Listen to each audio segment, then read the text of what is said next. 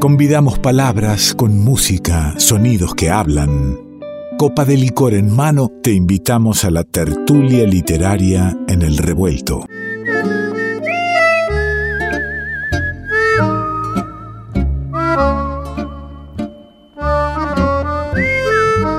Cuánto la extrañaba nuestra querida Natalia Sordi, la teníamos perdida por este revuelto, pero no perdida porque los caminos se terminan cruzando en algún momento cuando uno va en búsqueda de la gente que quiere. ¿Cómo está usted?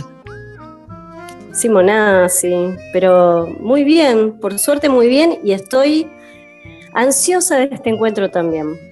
Me alegra mucho que esté muy bien. Bueno, que esté muy bien. Eh, lo, primero que nos da señales de eso es que estamos charlando hoy aquí, estamos haciendo la tertulia que, la estábamos esperando, que hace, que hace tiempo no, no se nos venía dando. Y acá este, me deja sin palabras, le diría. ¿eh? bueno, luego de, de este momento sin palabras, ¿le puedo leer un poema? Sería lo más lindo previo, previo me permite agradecer a los amigos, eh, eh, amigos, amigas de Barrales Design, eh, que está el link en nuestra página, que, porque hay muchos oyentes que por ahí necesitan ver más lindo su espacio. Qué lindo es que es renovar los espacios que uno habita.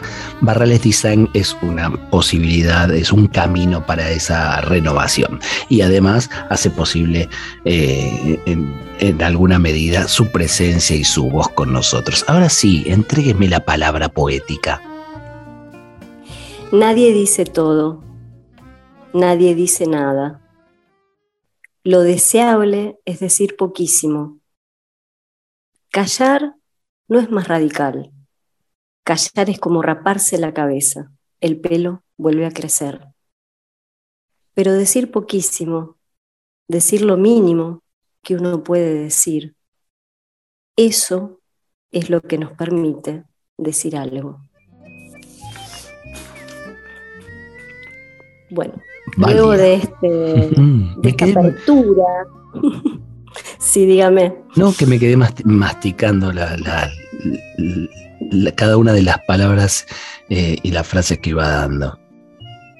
Sí, este es un poema de Mario Montalbetti, que es un poeta peruano, y es un poema que me llega, que llega a mis manos por la gentileza de otro poeta contemporáneo nuestro, argentino, que vive acá este, en, nuestro, en nuestra provincia de Buenos Aires. Y sé que nos está escuchando él, porque va a estar atento para ver cómo pronuncio su apellido principalmente. Es Alejandro Schwartman usted lo debe conocer.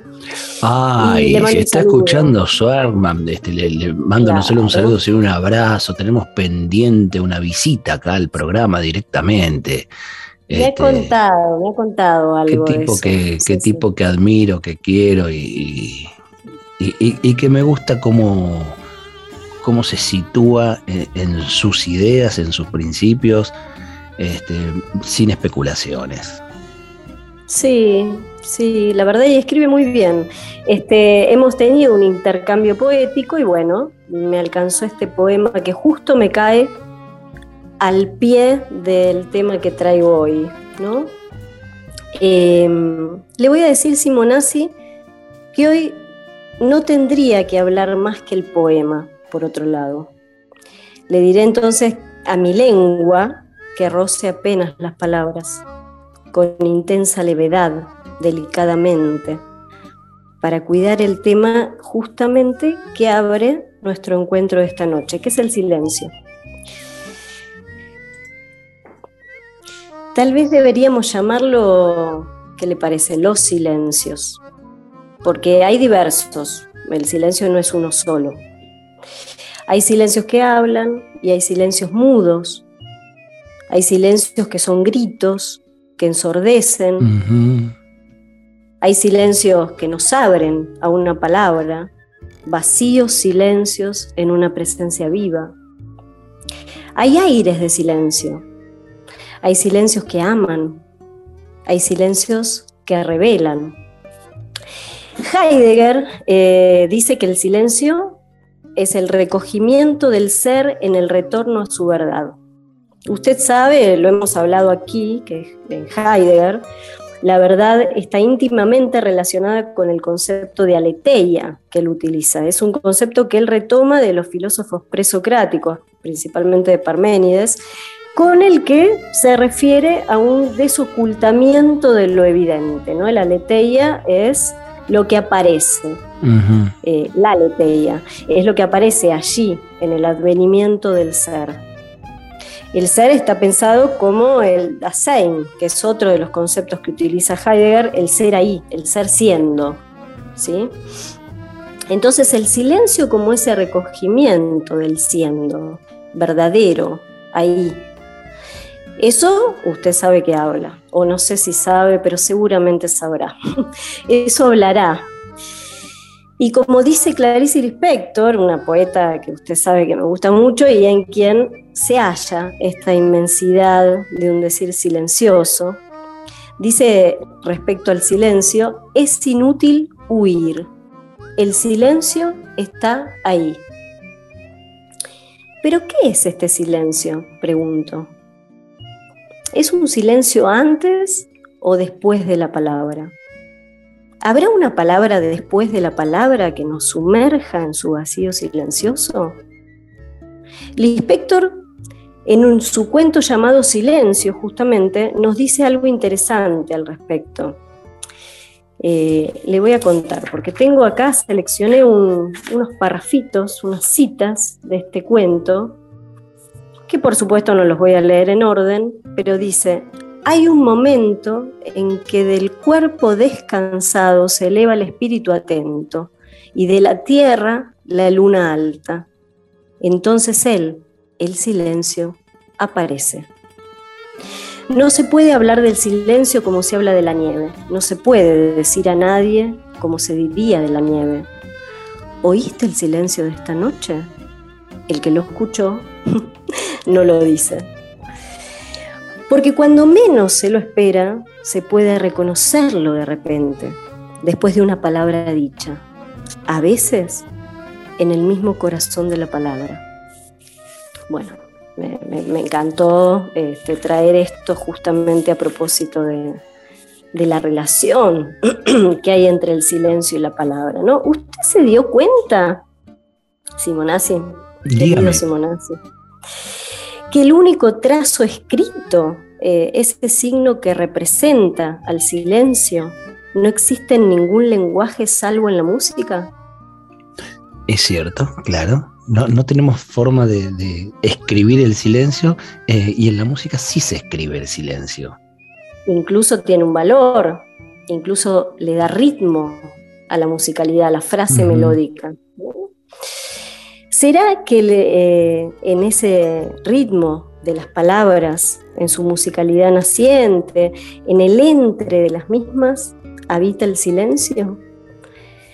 La entrelínea muerde la vida, esa que habla cuando algo calla, cuando algo cesa, es ahí cuando este, no cesa de irrumpir algo silenciosamente. En ese intervalo, lo imposible de decir. En ese hueco, el silencio delimita un campo donde la palabra por fin puede surgir. ¿Cuál será la evidencia, me pregunto, de aquello que habla en silencio? Una presencia no se representa, es aquello que justamente se presenta, no, tiene representación. Aparece el pulsar del instante, ese corazón mismo de la palabra, cuando el silencio brota. Como dice Juarros, que a usted le gusta mucho y yo siempre lo tengo presente, bueno, otro poeta, gran poeta que habló del silencio, en su poesía vertical dice, no se trata de hablar, ni tampoco de callar. Se trata de abrir algo entre la palabra y el silencio. Quizá cuando transcurra todo, también la palabra y el silencio, quede esa zona abierta como una esperanza hacia atrás. Y tal vez ese signo invertido constituya un toque de atención para este mutismo ilimitado donde palpablemente nos hundimos. Necesario, Juan Ros, y necesario eh, este rato de, escuchar atentamente lo que va trayendo Natalia Sordi y las ventanas que se van abriendo, que por supuesto son para que cada uno quiera o no abrirlas y, quiera traspasarlas, pero el silencio como algo presente, activo, como algo positivo incluso, cuando la primera definición que uno encuentra cuando quiere buscar algo sobre el silencio es la ausencia del sonido y no, el silencio habla, el silencio se expresa, el silencio existe. Eh, en la intención de decir algo, los momentos del silencio también son parte de ese decir. Digo porque a veces el silencio aterra, el, silencio oprime, el silencio trata de ser anulado y son parte del, eso es, gran parte del mensaje. Claro, en principio, por eso traigo esta diferenciación de lo que es silencio y lo que es grito mudez, ensordecimiento. Hay algo que eh, del silencio aterra, como dice usted, cuando no hay, no hay palabra, no hay voz. Algo en la voz se bailando de ese silencio que no es mudo, sino que algo dice. Y volver a ese estado que no es un volver, sino unir, ¿no? Este, en, ese, en ese juego de palabras, sino ir y alojar algo de un silencio que adviene, que nos adviene hacia algún lugar, por supuesto, como dice Juan Ross, para atrás. bueno, Qué lindo. Eh, ¿Quiere que cierre con un texto mío?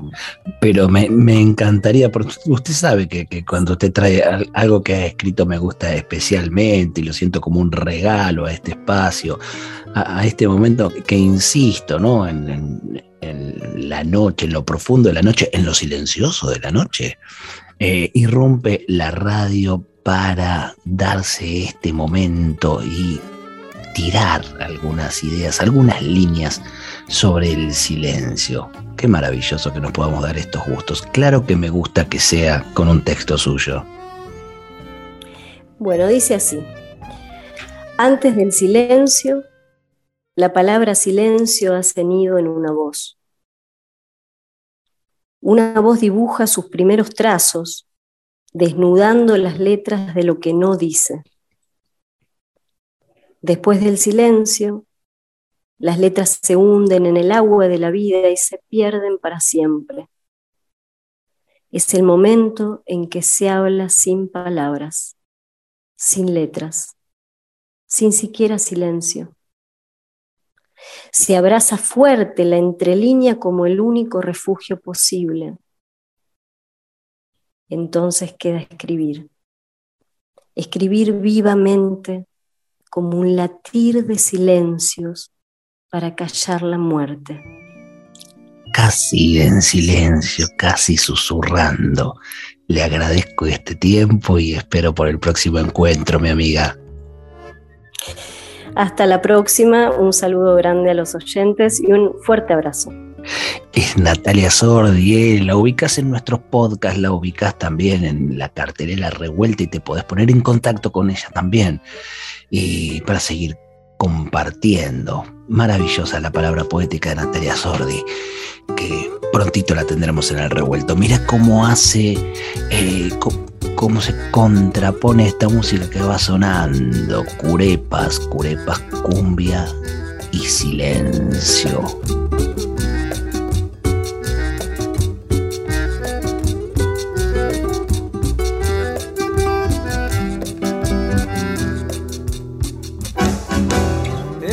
Sonido que viaja por el aire, recorre su camino en silencio. No sabe cómo es que suena, si será original. Hasta encontrar una oreja tendrá que esperar. Esas palabras que salen de tu boca andan calladas buscando su destino. No saben qué cosas dicen, si buscan el bien o el mal. Hasta encontrar una oreja tendrán que esperar.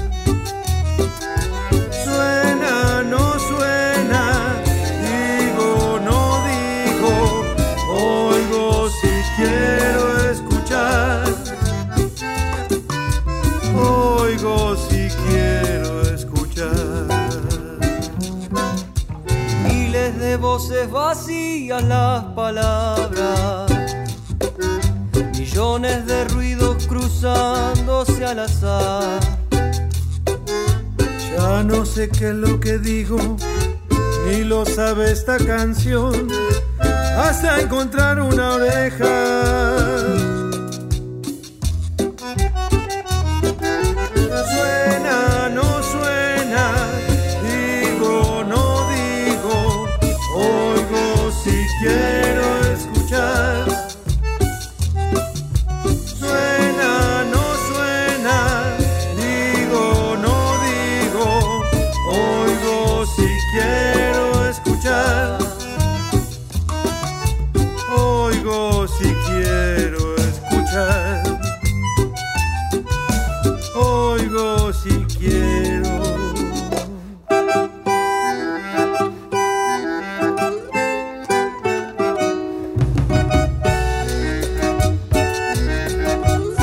es Pablo Brie, en contrabajo y voz, Sebastián Medina en violonchelo y voz, Matías Wilson en piano y bandoneón y Santiago Brie en percusión. Al frente cantando lo tenés a Nicolás Lapine en guitarra y voz. Justamente Nicolás Lapine es quien convida su próximo concierto. Hola gente querida que escucha Revuelto de Radio, yo soy Nicolás Lapine y quería invitarles este próximo sábado 28 de agosto, que voy a estar tocando con Facundo Gali en Turdera, en la fábrica de cerveza Villa Turdera. La entrada es gratuita y la capacidad es limitada, es a las 8 de la noche y es por orden de llegada. Así que espero verles por ahí, nos pueden buscar en las redes para escuchar nuestra música, en Instagram, en Spotify, en YouTube. Así que bueno, ahí quedamos en contacto y les esperamos. Un abrazo grande. Revuelto de radio el todo es más que la suma de sus partes.